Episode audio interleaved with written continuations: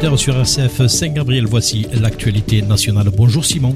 Bonjour Laurent, bonjour à tous. Et dans l'actualité aujourd'hui, les premières cargaisons d'aide médicale britannique sont arrivées ce matin en Inde où la situation sanitaire est plus que déchirante selon l'OMS en raison d'une vague épidémique qui multiplie les records d'infections et de décès au moment où les États-Unis envisagent de distribuer progressivement 60 millions de doses du vaccin AstraZeneca dans le monde. AstraZeneca qui va aller en justice, l'Union européenne annonce souhaiter poursuivre le laboratoire pour ne pas avoir tenu ses engagement sur les livraisons de son vaccin anti-Covid, une procédure que le groupe suédo-britannique juge sans fondement. Enfin, c'est l'ultime étape d'un Brexit éprouvant. Le Parlement européen devrait approuver en fin de journée l'accord commercial entre l'Union européenne et le Royaume-Uni, mais sans grand espoir d'apaisement dans les relations désormais tumultueuses entre Londres et Bruxelles. Tout de suite, vous retrouvez Laurent pour la suite de la matinale sur RCF Saint-Gabriel. Merci Simon Marty pour les titres de l'information nationale. Tout de suite, c'est notre flash local avec l'AFO. Bonjour l'AFO.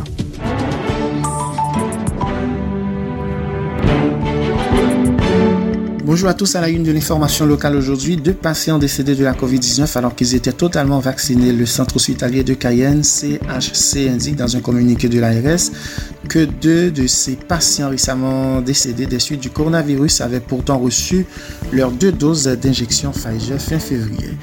Ils étaient porteurs de l'eau de comorbidité et leur cas fait désormais l'objet d'un signalement aux autorités sanitaires nationales.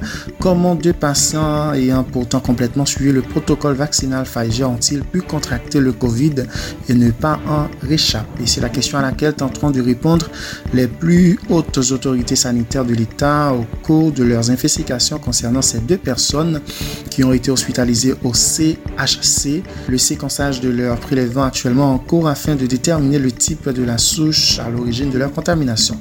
Présentant des antécédents de comorbidité très lourdes, ces deux patients ont été admis alors qu'ils étaient déjà dans un état de très grande fragilité. Un trouble du système immunitaire de l'une de ces personnes pourrait être une explication envisageable quant à l'efficacité moindre du vaccin selon le communiqué. Coronavirus encore, le lycée Max Joséphine ferme ses portes jusqu'à 3 mai après l'école maternelle Joséphine Haute et le collège Justin Cataillé la semaine dernière. Le lycée polyvalent Max Joséphine procède à une fermeture administrative à compter de ce lundi suite à la détection d'un cas de COVID-19 au sein de l'équipe de la vie scolaire. Depuis la rentrée, les fermetures d'établissements s'enchaînent dans l'enseignement guyanais. Le rectorat a annoncé ce lundi matin par voie de communiqué que le lycée Polyvalent Max Joséphine n'accueillerait plus d'élèves pendant une semaine suite à la confirmation d'un cas de COVID-19 au sein de l'équipe de vie scolaire.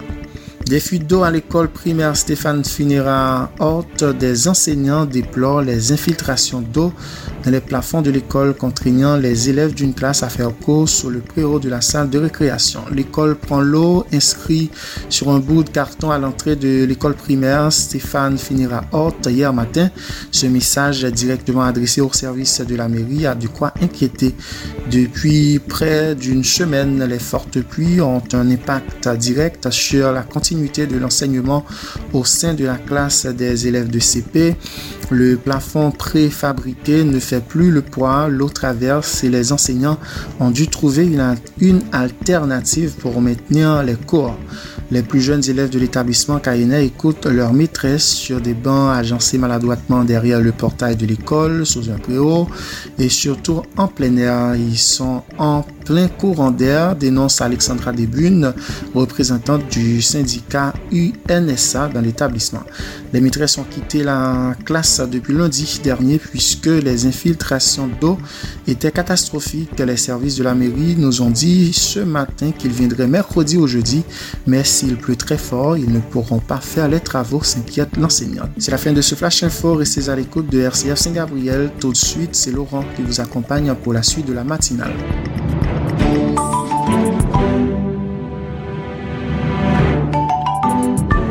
Voilà, merci à l'AFO aussi pour ces titres de l'info. L'AFO, toute l'info qu'il vous faut, quand il vous faut. Voilà, c'est la suite de la matinale qui commence. Soyez les bienvenus. Vous êtes sur RCF Saint-Gabriel, en compagnie de Laurent jusqu'à 9h. On démarre en musique, musique dynamique, un petit peu haut placé. Barbara Obsomer qui nous chante Putain de rodéo.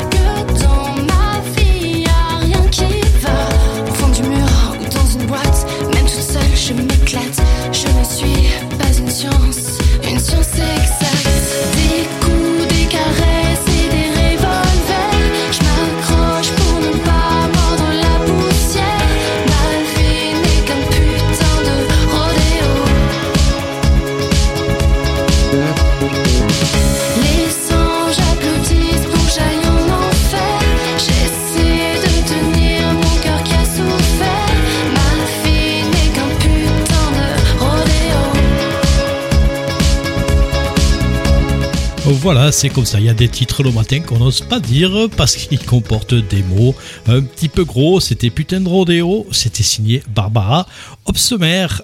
Cela nous amène à 8h07 minutes sur RCF Saint-Gabriel. L'heure pour nous d'ouvrir le dossier de la matinale. Nous retrouvons à nouveau Simon Marty. Doit-on modifier la loi concernant l'irresponsabilité pénale? C'est la question qui agite le débat depuis plus d'une semaine et l'arrêt de la Cour de cassation dans le meurtre de Sarah Halimi, cette sexagénaire juive tuée en 2017 par son voisin.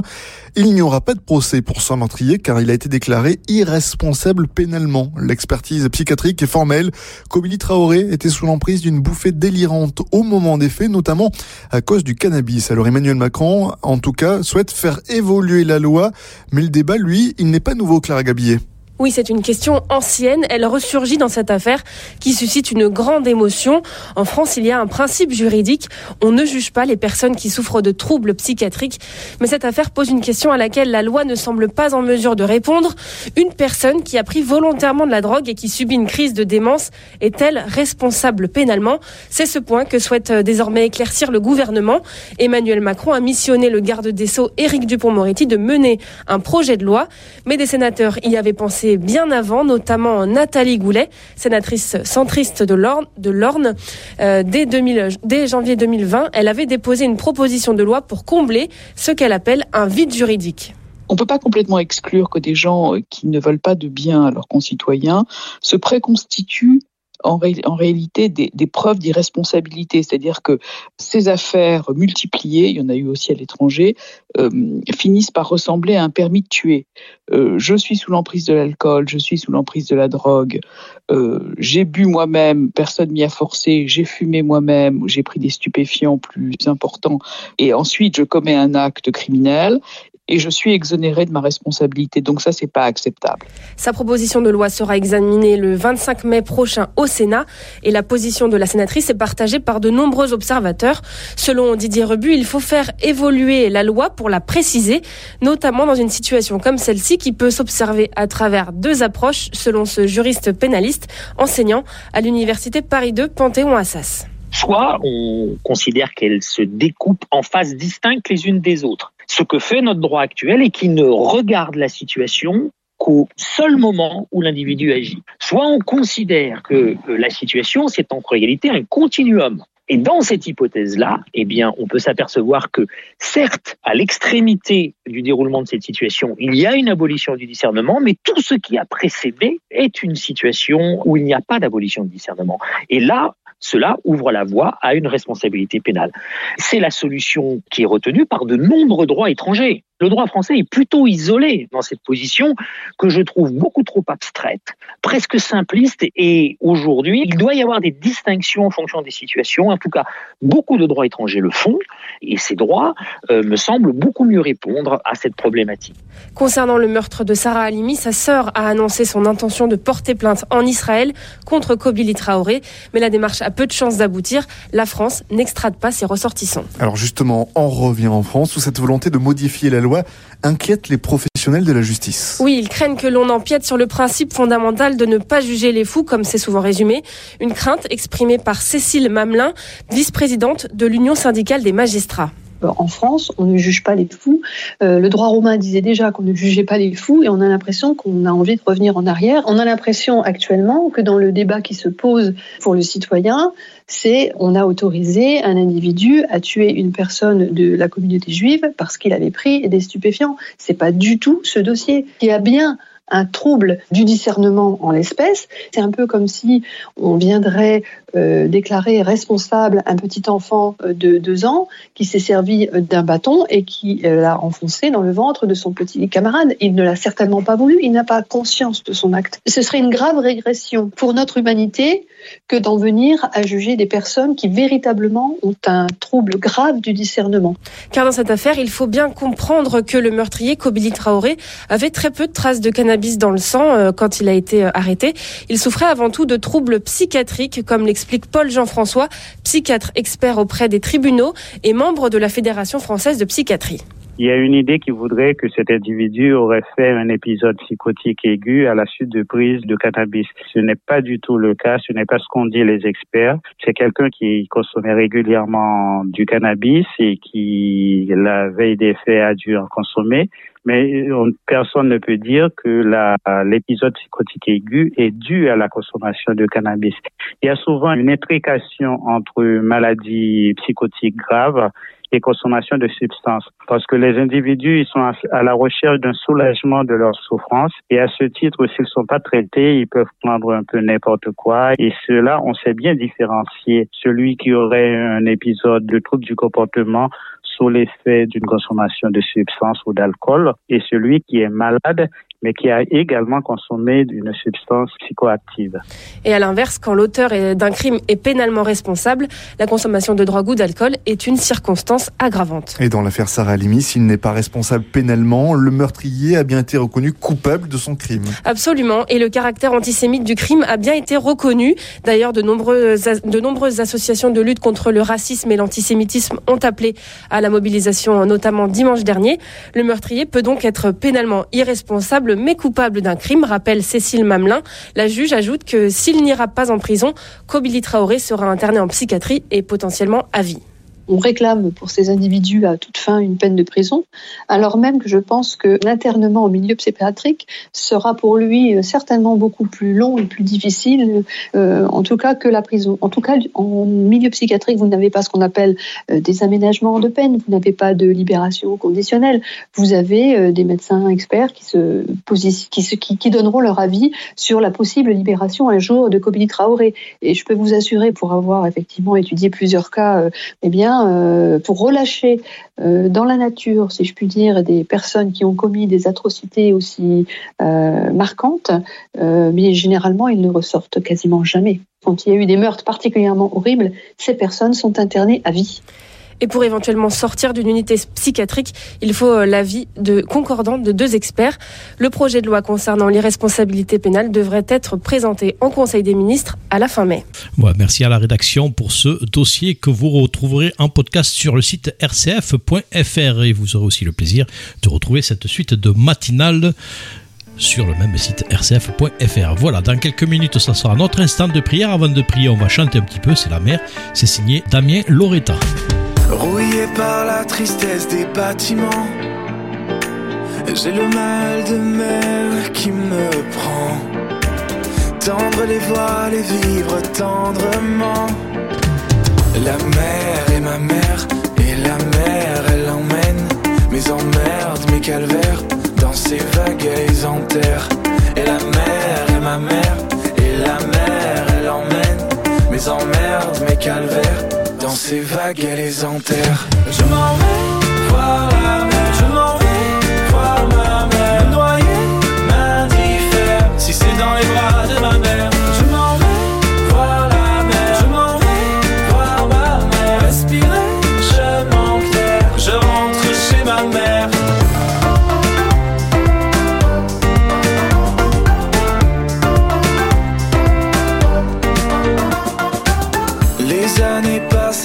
ses embruns me restent.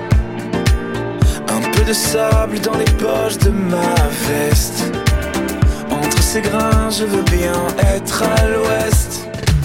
La mer est ma mère, et la mer, elle emmène mes emmerdes, mes calvaires dans ses vagues et les enterre.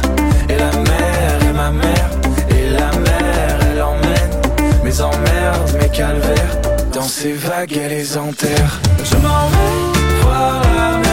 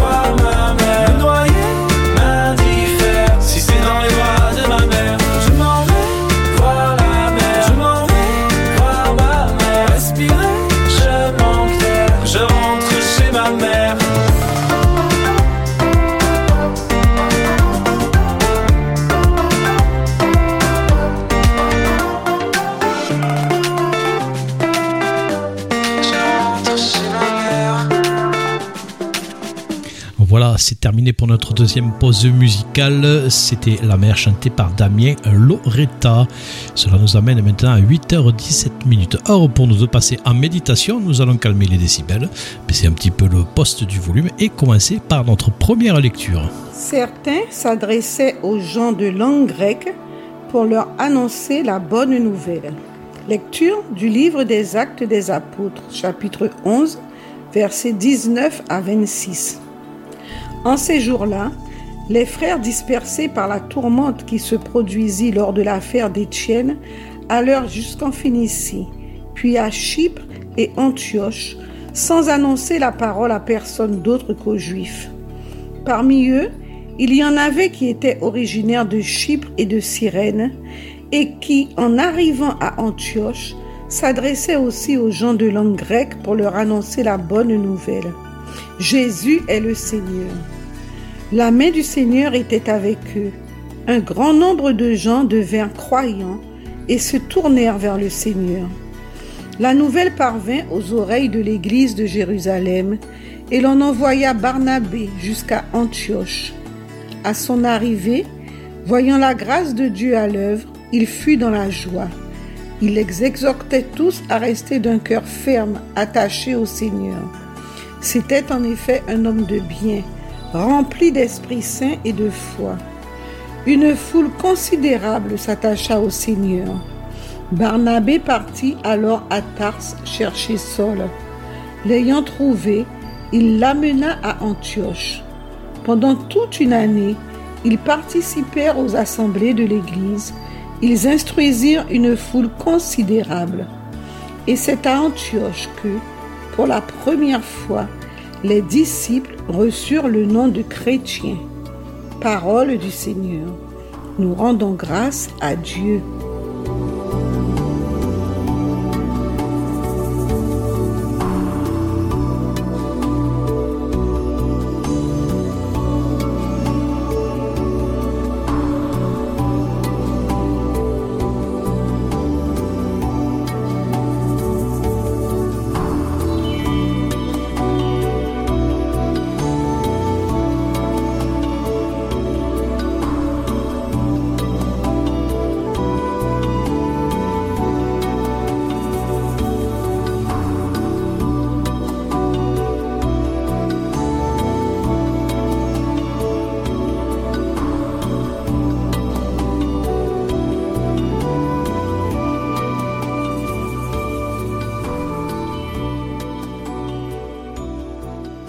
Merci pour cette première lecture. Nous continuons notre instant de prière sur RCF Saint-Gabriel avec le psaume du jour.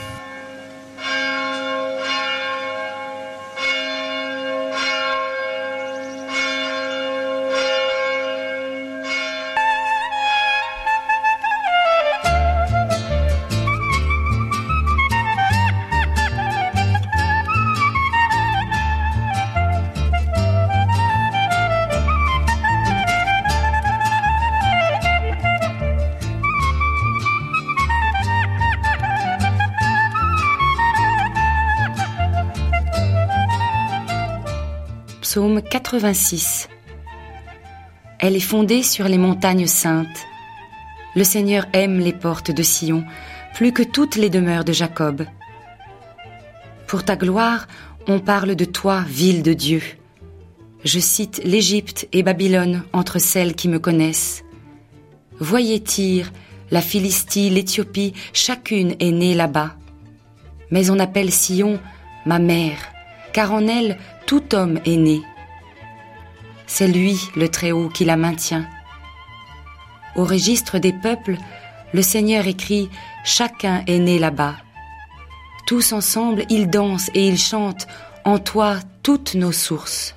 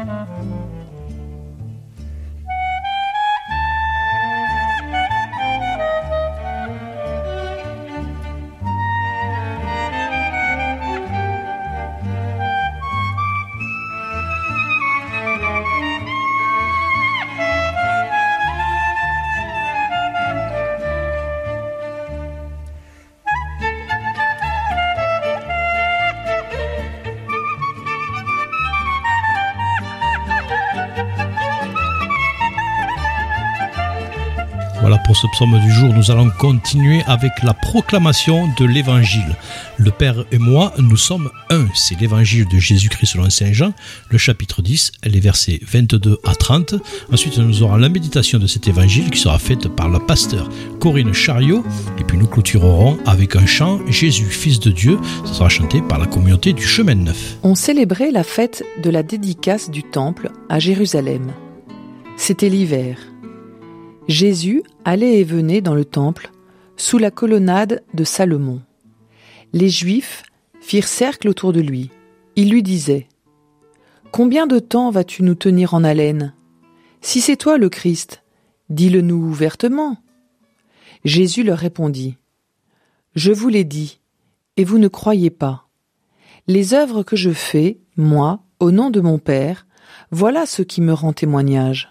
Mais vous, vous ne croyez pas, parce que vous n'êtes pas de mes brebis. Mes brebis écoutent ma voix. Moi, je les connais, et elles me suivent. Je leur donne la vie éternelle. Jamais elles ne périront, et personne ne les arrachera de ma main. Mon Père, qui me les a donnés, est plus grand que tout, et personne ne peut les arracher de la main du Père. Le Père et moi, nous sommes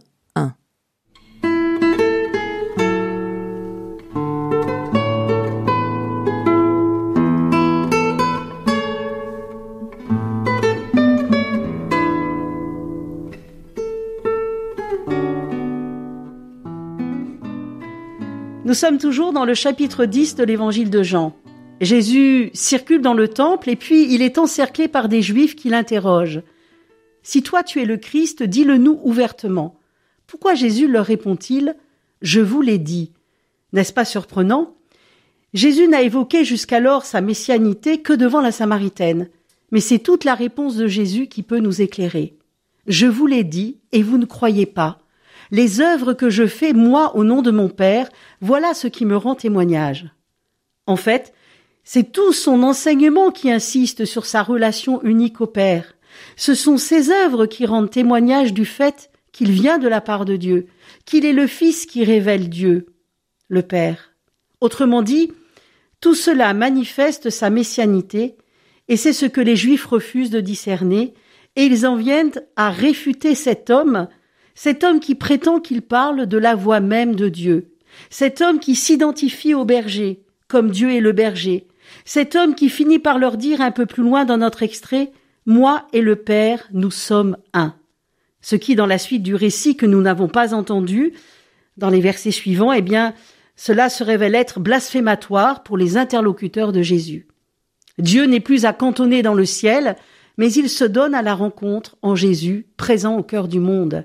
Il est cette parole qui a été faite chair, pour reprendre le prologue de Jean.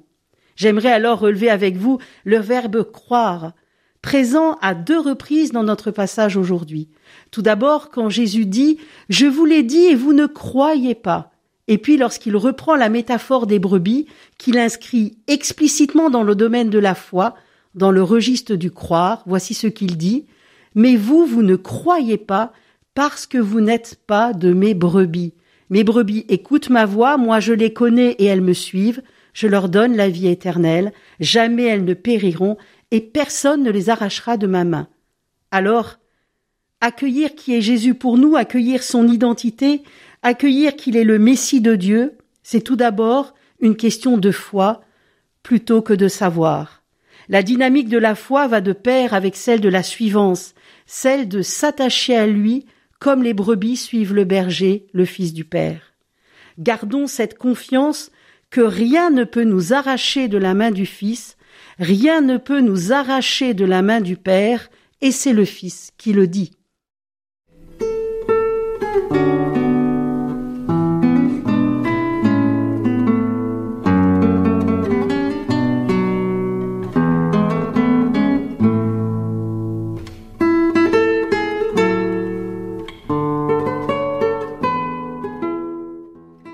Notre Père qui es aux cieux, que ton nom soit sanctifié, que ton règne vienne, que ta volonté soit faite sur la terre comme au ciel. Donne-nous aujourd'hui notre pain de ce jour.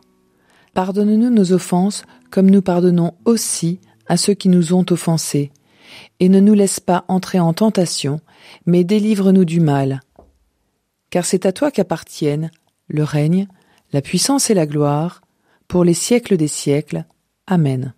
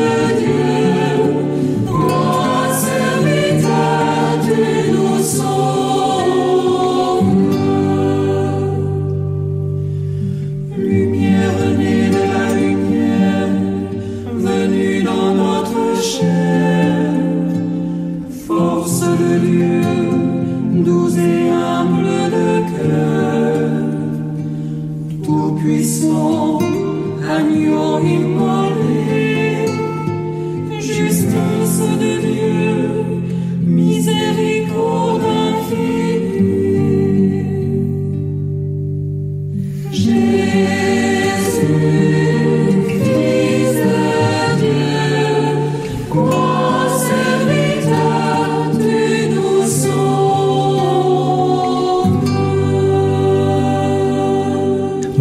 fin de notre instant de prière sur RCF Saint-Gabriel. Vous avez un autre rendez-vous, vous le savez, avec un chapelet fait en portugais cet après-midi. À partir de 15h, le chapelet sera suivi de l'évangile, le même évangile que nous venons d'écouter, mais proclamé lui aussi en portugais avec son commentaire fait par le frère Simon.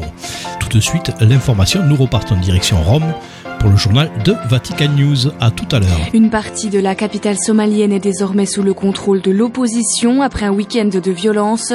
Des barrages et des barricades ont été érigés cette nuit dans certains quartiers de Mogadiscio. Les combats continuent dans la région éthiopienne du Tigré. Deux millions de personnes sont déplacées. Washington, allié de longue date de l'Éthiopie, demande un retour au calme. Dans ce journal également, nous irons au Liban. L'économie déjà à genoux est frappée par un nouveau coup dur. L'Arabie saoudite ne veut plus des fruits et légumes libanais. Puis en Italie, qui présente son plan de relance post-Covid à l'Union européenne. Puis enfin, dans notre dossier en fin de journal, nous reviendrons sur la question du blasphème au Pakistan, une nouvelle fois au cœur des débats politiques. Radio Vatican, le journal, Marine Henriot. Bonjour. Situation extrêmement tendue à Mogadiscio, la capitale somalienne, alors que le pays est plongé depuis février dans une crise politique. Le président Mohamed Abdullahi Mohamed, dit Farmajo, est désormais contesté dans la rue et avec les armes. Des combattants partisans de l'opposition contrôlent ce matin certaines zones de Mogadiscio au lendemain d'affrontements avec l'armée somalienne. Hélène Détombe. Oui, Marine, des hommes lourdement armés ont érigé des barrages dans plusieurs fiefs de l'opposition de nombreux habitants du sud de la ville ont pris la fuite face aux violences.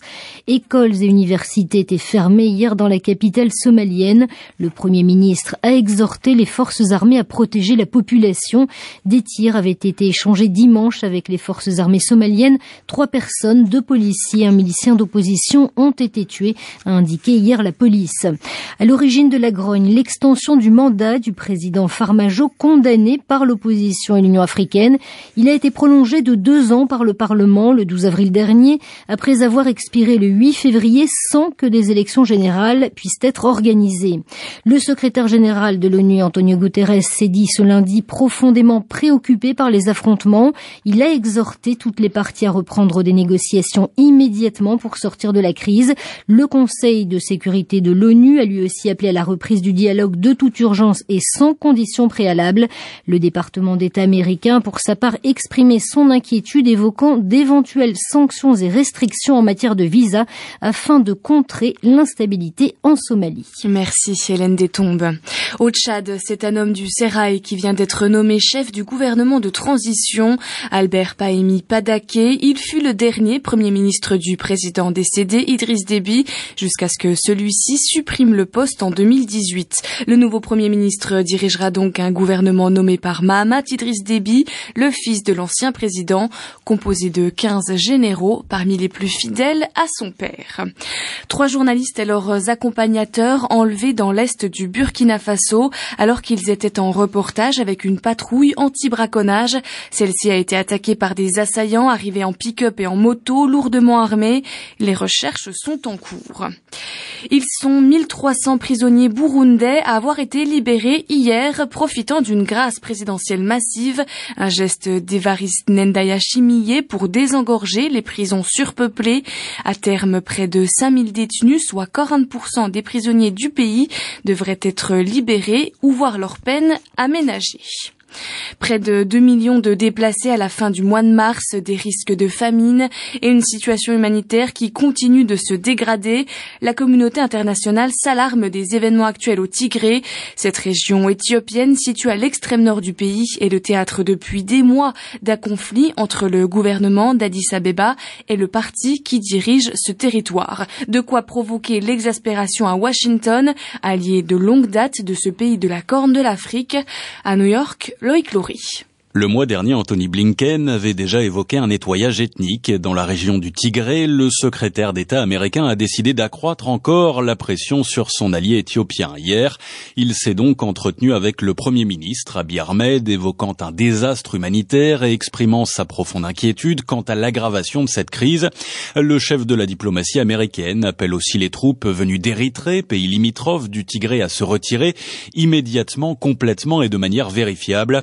Enfin, Jeffrey Feltzman, diplomate chevronné, émissaire américain pour la Corne de l'Afrique, devrait se rendre prochainement en Éthiopie pour insister, dit Anthony Blinken, sur la position de Washington. Depuis l'arrivée au pouvoir de Joe Biden, celle-ci s'est largement durcie. Donald Trump estimait que la crise au Tigré était une affaire éthiopienne. Le nouveau président en a décidé autrement, tout comme le Conseil de sécurité des Nations Unies qui s'est lui aussi fait entendre. La semaine dernière, il réclamait entre autres un accès humanitaire sans entrave en adoptant euh, pour la toute première fois une déclaration unanime sur le Tigré. New York, Loïc Loury, Radio Vatican. Pas de vaccin russe contre la Covid au Brésil. Le régulateur brésilien s'oppose à l'importation du vaccin Sputnik V, arguant manquer de données sur sa sûreté et son efficacité. Direction maintenant l'Italie. Tandis qu'une grande partie de la péninsule rouvre ses portes, le gouvernement italien finalise son plan de relance de l'économie post-Covid financé par l'Union européenne. Président du Conseil, Mario Draghi, expose en ce début de semaine ce méga plan de sauvetage qui doit justifier les milliards d'euros d'aide alloués par l'UE. Les précisions à Rome de Blandine Hugonnet. C'est une copie de plus de 300 pages que le nouveau gouvernement italien a peaufiné ces dernières semaines selon les directives de Mario Draghi. Un plan de relance qui doit être envoyé à la Commission européenne dans trois jours. Il est censé redynamiser l'économie italienne et réparer les dégâts provoqués par la crise sanitaire. Le président du Conseil l'a même qualifié d'historique et pour cause, ce sont près de 200 milliards d'euros de subventions et de prêts européens que doit recevoir Rome soit la plus grosse somme allouée par Bruxelles à un pays membre. Six grandes missions ont été définies pour la dépenser. En tête, la révolution verte, la transition écologique se taille la part du lion dans ce budget colossal. L'ancien banquier qui a pris la tête de l'exécutif italien met aussi l'accent sur le développement numérique, la relance des gros chantiers à l'arrêt depuis des années, l'investissement sur la jeunesse, l'emploi des femmes et la santé. Objectif, moderniser l'Italie. Pour l'instant, l'Union européenne a déjà donné son feu vert de principe à cet ambitieux programme censé faire bondir le PIB transalpin de 3 points d'ici 2026. L'Italie réussira à mettre en œuvre ce plan, a assuré hier Mario Draghi. Pour l'ancien président de la Banque Centrale Européenne, à travers ce plan de relance, l'Italie joue son destin, sa crédibilité et sa réputation en tant que fondateur de l'Union européenne et protagoniste du monde occidental. À Rome, Blandine Gonnet pour Radio Vatican. Cérémonie sobre hier à Rambouillet en France où une fonctionnaire de police a été tuée vendredi à coups de couteau par un islamiste tunisien. Des rassemblements ont également eu lieu hier devant tous les commissariats du pays. La réaction du président turc après la reconnaissance du génocide arménien par les États-Unis. Il s'agit d'une décision sans fondement, estime Recep Tayyip Erdogan, qui aura un impact, je cite, destructeur sur les relations turco-américaines. Samedi, Joe Biden devenait le premier président américain à poser le mot génocide sur les massacres en Arménie de 1915-1917. Le Liban exhorte l'Arabie saoudite de revenir sur sa décision d'interdire les importations de fruits et légumes libanais au lendemain de l'entrée en vigueur de cette suspension pour cause de trafic de drogue présumé. À Beyrouth, Paul Khalife. L'Arabie saoudite est le premier client étranger des produits agricoles libanais avec plus de 22% des exportations. La décision du Royaume porte un coup dur aux efforts du Liban visant à atténuer les effets de la crise économique qui frappe le pays depuis plus d'un an et demi. Ce lundi, le président de la République, Michel Aoun, a présidé une réunion pour renforcer les mesures de lutte contre le trafic de drogue dans les ports et les aéroports pour essayer de répondre aux exigences de Riyad après la découverte à Jeddah de plus de 5 millions de comprimés d'amphétamine dans une cargaison de grenades en provenance du Liban. Selon le patron des exportateurs libanais de fruits et légumes, cette cargaison avait transité par Beyrouth depuis la Syrie. Le Premier ministre Hassan Diab, plusieurs membres du gouvernement et des représentants des services de sécurité et des douanes ont participé à la rencontre. Les dirigeants libanais ont appelé les forces de sécurité à redoubler d'efforts pour empêcher toute contrebande transfrontalière, notamment à destination des pays du Golfe. Un communiqué publié après la réunion a espéré que l'Arabie saoudite réexaminera la décision d'interdire l'entrée des produits agricoles libanais. Quelques heures après la rencontre, l'ambassadeur d'Arabie saoudite à Beyrouth a déclaré que la sécurité du royaume est une ligne rouge qu'il est interdit de transgresser. Paul Khalife, Beyrouth, RFI pour Radio Vatican. En Birmanie, certaines factions rebelles ayant dit non à la junte militaire s'organisent. Une des plus importantes, le KNU, annonce ce matin avoir pris une base de l'armée près de la frontière thaïlandaise. Des coups de feu ont été entendus. Pas d'informations quant à d'éventuelles victimes pour l'instant. La Cour suprême américaine doit se prononcer sur le port des armes à feu afin de mettre fin à la bataille sur l'interprétation d'un amendement sur la Constitution. Le puissant lobby pro-armes, NRA, vient de déposer un recours à la Cour suprême, estimant que porter une arme est un droit pour chaque citoyen. Réponse donc à l'automne.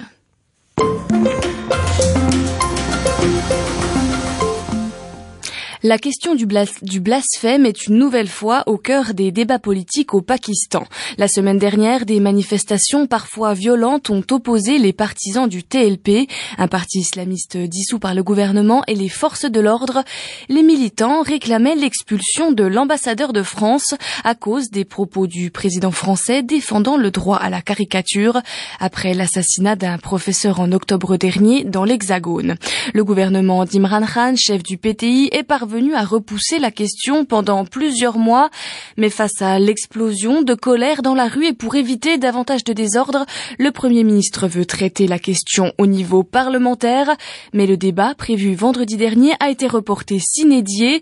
Cependant, la question de fond, le blasphème demeure, comme nous le confirme ce matin Georges Lefebvre, chercheur associé à l'IRIS.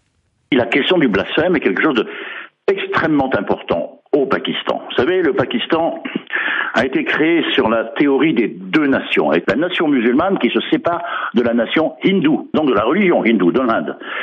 Et malgré tout, l'islam a toujours eu du mal à devenir le ferment d'une nation, parce que le Pakistan est un peu fait de briques et de brocs des deux côtés d'une grande fracture qui est la vallée de l'Indus.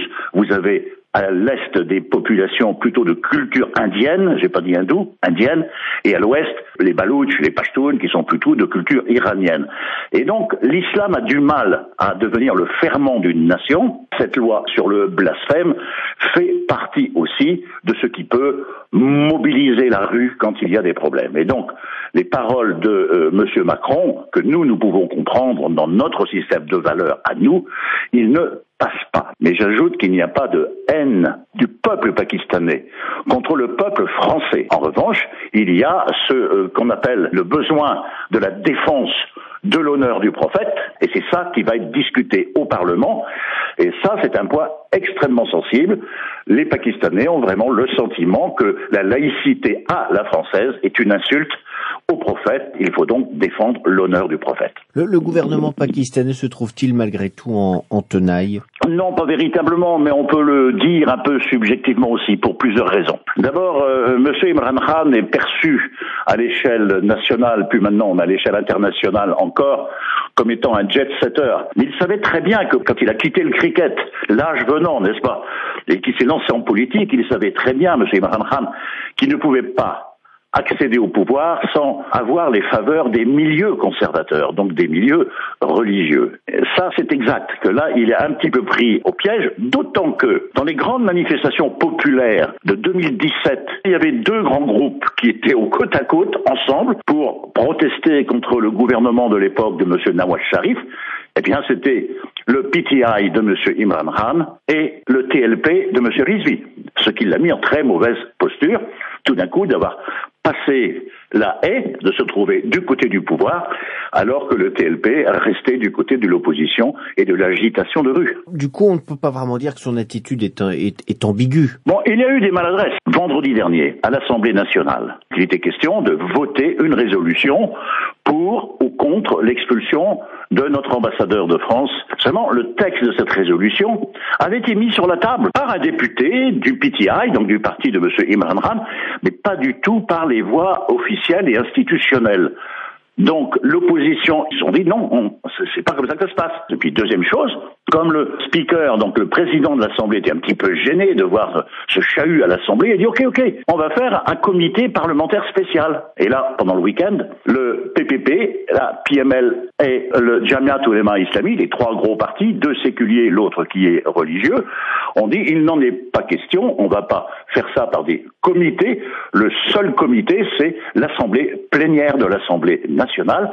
Et la question aujourd'hui, me semble-t-il, à lire entre les lignes tout ce que je peux lire, n'est plus tellement l'ambassadeur de France directement. C'est une question beaucoup plus fondamentale de demander à l'Assemblée comment est-ce qu'on peut vivre la modernité et respecter le namos irisalat, c'est-à-dire le respect de la sainteté du prophète, qui ne peut pas être insulté. Voilà, interrogé par Xavier Sartre, Georges Lefeuvre était ce matin l'invité de Radio Vatican. C'est la fin de ce journal. Merci de l'avoir suivi. Notre prochain rendez-vous avec euh, Radio Vatican et le Vatican News, ça sera à 13h en direct sur nos antennes. Dans quelques minutes, c'est le grand invité Eric de Carmel qui sera au micro de Simon Marty. Pour l'instant, on s'évade une dernière fois en musique. Parfois la vie fait bien les choses. Un jour de mai un peu fleuri. J'ai eu de la chance, je suppose, j'ai bien fait ce jour-là de quitter mon lit. Ce jour-là de quitter mon lit. La pluie s'écroulait sur le sol. Tes cheveux bruns un peu mouillés. Une goutte roulait sur ton col, je voyais ton doux visage qui m'ignorait. Ton doux visage qui m'ignorait. Oh, laisse aller, laisse venir. Laisse l'ivresse te faire partir. Oh, laisse faire mais sans mentir. Laisse mes caresses te guérir. Laisse mes caresses te guérir. Depuis on ne compte plus les jours. Quand je m'en vais, le temps s'arrête. L'ennui a fait place à l'amour et je sais que depuis toujours, seul le malheur s'achète. Seul le malheur s'achète. Ton sourire a tout d'une idole. Laisse-moi t'embrasser. Tes minces faussettes dont je raffole, c'est un fait.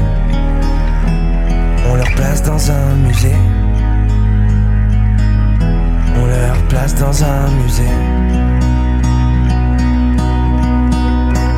Oh, laisse aller, laisse venir. Laisse l'ivresse te faire partir.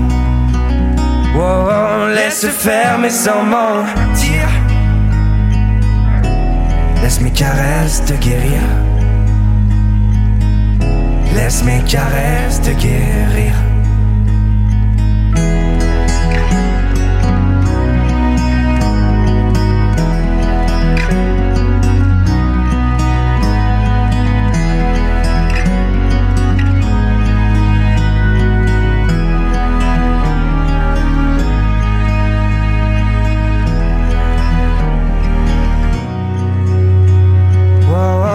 Laisse aller, laisse venir. Laisse l'ivresse te faire partir.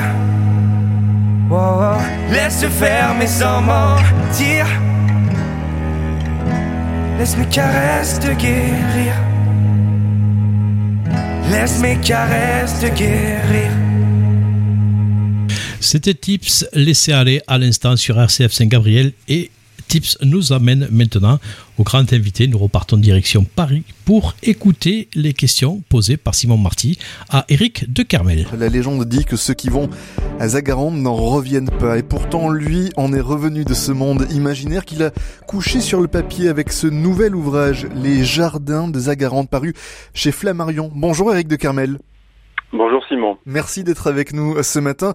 Alors forcément, vous êtes une voix familière de cette matinale, on vous y retrouve tous les jeudis matins. Vous publiez donc un nouveau roman chez Flammarion. Dans votre ouvrage, le héros Paul fuit le malheur de la perte d'un enfant et un monde qui le maintient dans cette douleur pour un lieu du bout du monde dans lequel il va se redécouvrir, redécouvrir sa vie.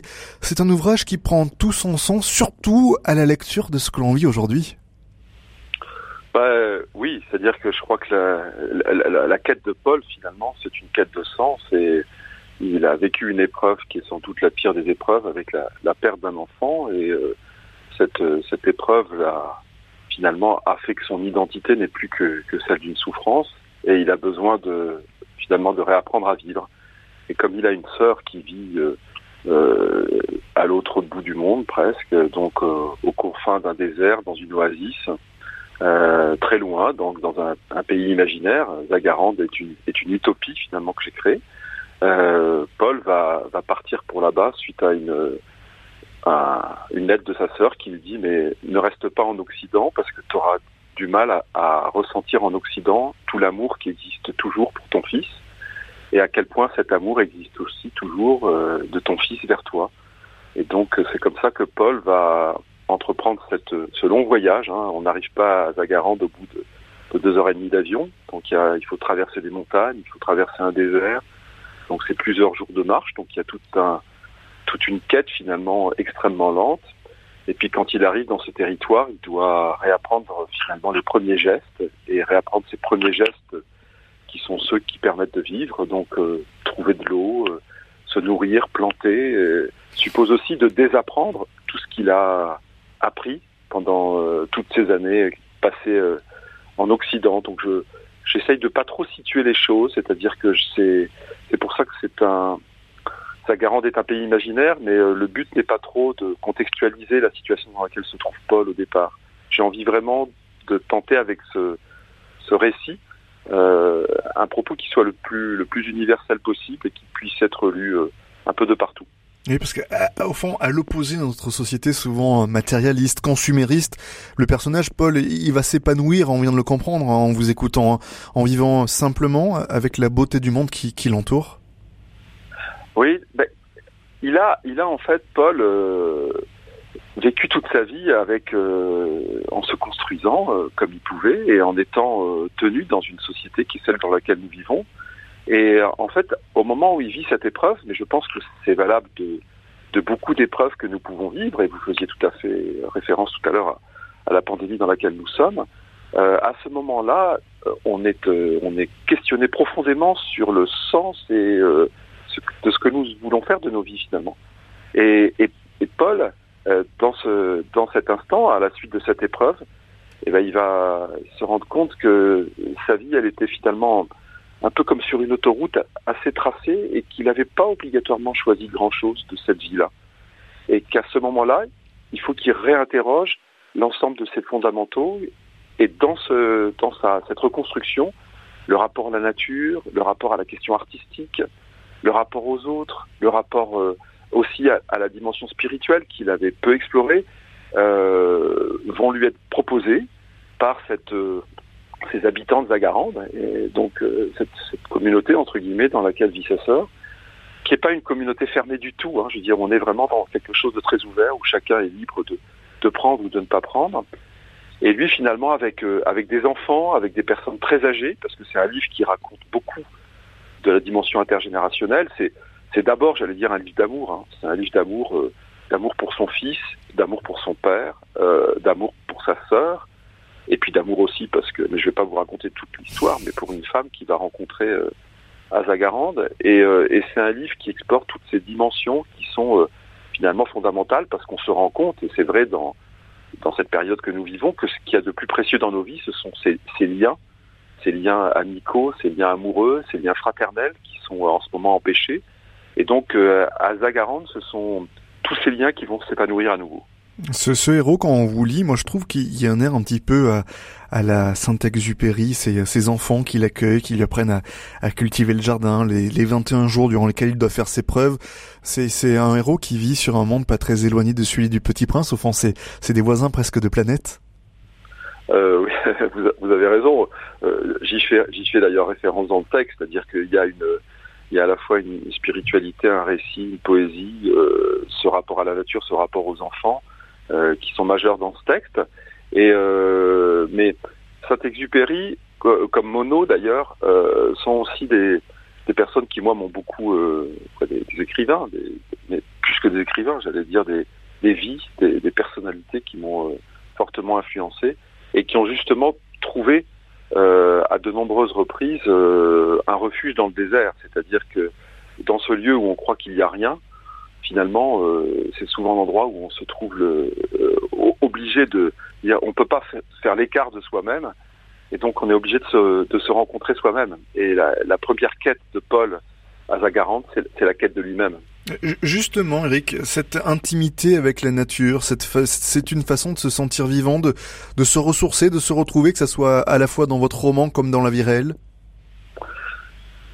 Pour moi, la nature est l'endroit au sein duquel je me sens le, le, plus vivant. Et, euh, et, je crois que la nature, elle a cette propriété euh, d'être, de nous emporter dans une espèce de, de, spirale, euh, de spirale, une espèce de tourbillon profondément vivant. Et, et dans l'épreuve, la personne qui est blessée, si elle va dans la nature, elle est dans un lieu où elle n'est jamais jugée et où au contraire, on a l'impression finalement qu'il y a cette, ce mouvement, ce tourbillon euh, qui lui dit en permanence mais mais tu fais toujours partie de la vie tant que tu es vivant euh, jusqu'au bout, bah, vis pleinement et tu fais partie de cette vie et de ce tourbillon là.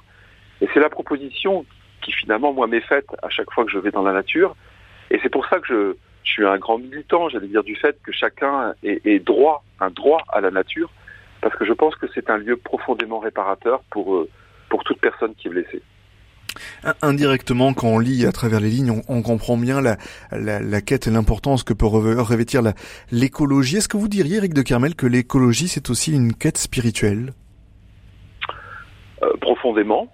Euh, je suis un peu dans, dans le droit fil, j'allais dire, de la, la Laudato Si du pape François, c'est-à-dire je crois que vraiment qu'il y a dans, dans l'écologie une, forme intégrale de l'écologie euh, qui appelle pas seulement à cultiver une relation euh, environnementaliste avec la nature, qui reste une relation quelque part de, consommation ou de, production euh, avec la nature, mais euh, que l'écologie, quand on va au bout de, cette fameuse stress dont parle Pierre Rabhi ou Abdelmour Bidar, finalement, c'est la culture de trois liens, le lien à soi, le lien aux autres et le lien à la nature. Et au milieu de ces trois liens apparaît quelque chose pour euh, celui qui, a la chance de le, sentir. C'est une proposition profondément spirituelle qui va euh, élever, euh, élever celui qui s'engage finalement dans la culture de ces trois liens. Et cette proposition spirituelle, elle prend différentes formes. Certains vont être dans un rapport profondément panthéiste avec avec la nature et, et, et, y voir Dieu en toute chose. Et je crois moi-même effectivement que qu'il y a un, un, peu c'est une réalité que va découvrir Paul. Il y a quelque chose d'absolument merveilleux qui nous raconte quelque chose du divin euh, dans chaque trace, dans chaque fleur qui éclot au printemps, dans chaque euh, oiseau à tire-d'aile euh, qui soit là, qu'on voit dans le ciel et qui nous amène un peu à regarder plus haut. Je, je, quitte les jardins de, de Zagaran quelques instants, quoique très longtemps le chemin de l'homme a été dissocié de la nature avec une, une prise de conscience qui est assez récente au fond et surtout qui a été accentuée par, par le confinement. Est-ce que vous pensez que ça a une tendance à, à nous remettre, nous les hommes, les pieds sur terre, ce qu'on a vécu ces, ces derniers mois? Bah, je crois qu'on est, on a Descartes a, a, produit a produit quelque chose de terrible, effectivement, en, en installant l'idée qu'il y avait d'un côté l'homme et de l'autre côté de la nature. Mmh. Et du coup, euh, cette euh, distinction, cette séparation, euh, qui est extrêmement occidentale, on la retrouve absolument pas dans les autres civilisations. Or, on est aujourd'hui dans un moment où la nature passe son temps à, nous donner des signaux, parfois des signaux d'alarme, comme quoi il est urgent d'effectuer cette réconciliation avec nous-mêmes, puisque nous sommes vraiment de la nature et non pas et non pas hors d'elle. Et donc c'est vrai que le, je crois que ce, rapport à la nature, cet enjeu de relation à la nature, de la nourrir à nouveau, effectivement pendant la période de confinement dans laquelle nous sommes depuis maintenant de longs mois, euh, on s'est aussi rendu compte à quel point elle nous était indispensable. Et moi, je m'occupe d'un magazine qui s'appelle Terre Sauvage, et, euh, je sais qu'on n'a jamais eu autant de, gens qui sont venus vers Terre Sauvage euh, et qui lisent Terre Sauvage parce qu'ils disent on a, a finalement besoin de, se reconnecter même à distance et de retrouver des sentiers qui nous emmènent vers la nature.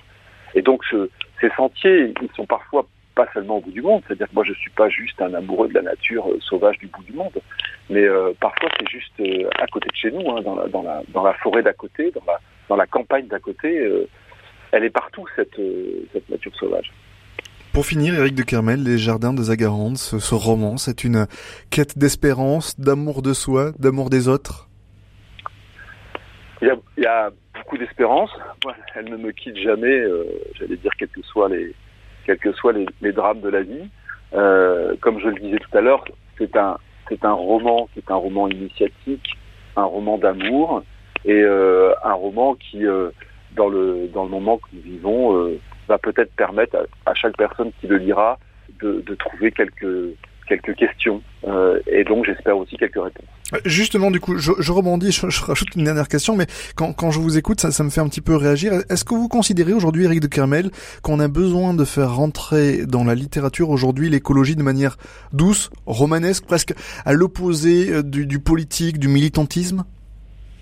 Je crois qu'il est indispensable, et c'est ce que j'ai essayé de faire aussi avec Zagarande, mais je ne veux pas qu'on le cantonne au fait d'être un roman écologique, parce qu'il n'est pas un roman militant, mais euh, ce que j'ai voulu faire, c'est contribuer à l'écriture d'un récit.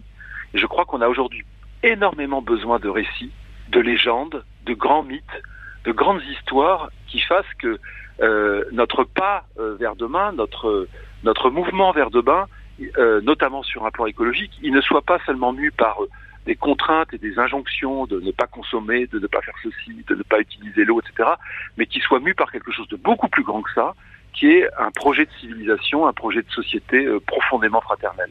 Merci beaucoup Eric de Kermel d'avoir été avec nous. Je rappelle le titre de votre ouvrage paru chez Flammarion, Les Jardins de Zagarande, avec les magnifiques dessins d'ailleurs qui l'accompagnent de Valentine Plessis. Je le recommande cet ouvrage à nos auditeurs ce matin. C'est la fin de ce grand invité, c'est la fin de cette suite de matinale. Merci encore une fois d'avoir passé cette matinée avec nous sur RCF Saint-Gabriel. Ce n'est pas fini, restez encore avec nous. Dans deux petites minutes, vous avez rendez-vous avec Melchior Gormand pour son émission Je pense donc j'agis. Nous reviendrons en local à 15h pour un chapelet suivi de l'évangile et de commentaires de l'évangile en portugais.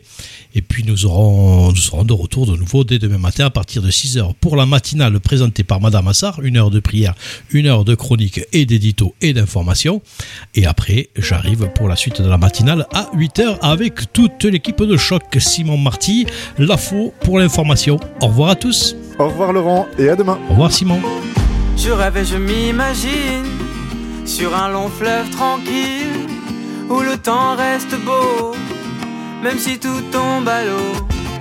Je souffle en faire des bulles, de grandes et minuscules, où traînent les souvenirs lâchés dans le vide. Le matin se lève et tout va recommencer. On dirait le bonheur,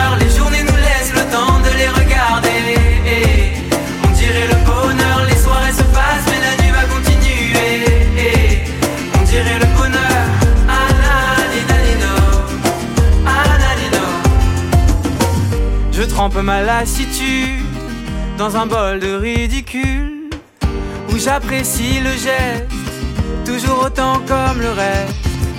J'entends des bruits dehors où les feuilles se battent.